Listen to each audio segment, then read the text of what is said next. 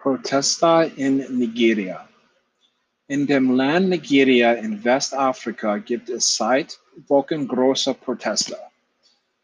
Die Menschen gehen auf die Straße, weil sie gegen Polizeigewalt sind. Die Polizei hat schon einige Demonstranten erschossen.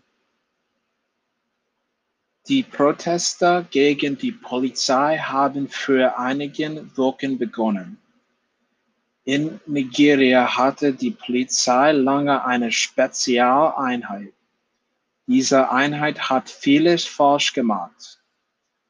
Menschenrechtsorganisationen sagen, die Polizisten von der Einheit haben Menschen geschlagen oder erpresst. Zum Beispiel haben sie Menschen teilweise ohne Grund festgenommen und nur gegen Geld weiter freigelassen. Die Polizisten von der Einheit haben auch auf Menschen geschossen. Der Präsident von Nigeria heißt Muhammadu Buhari.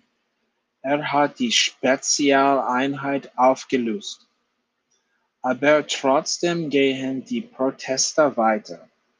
Die Menschen glauben, die Polizei wird einfach eine neue Spezialeinheit mit einem anderen Namen gründen.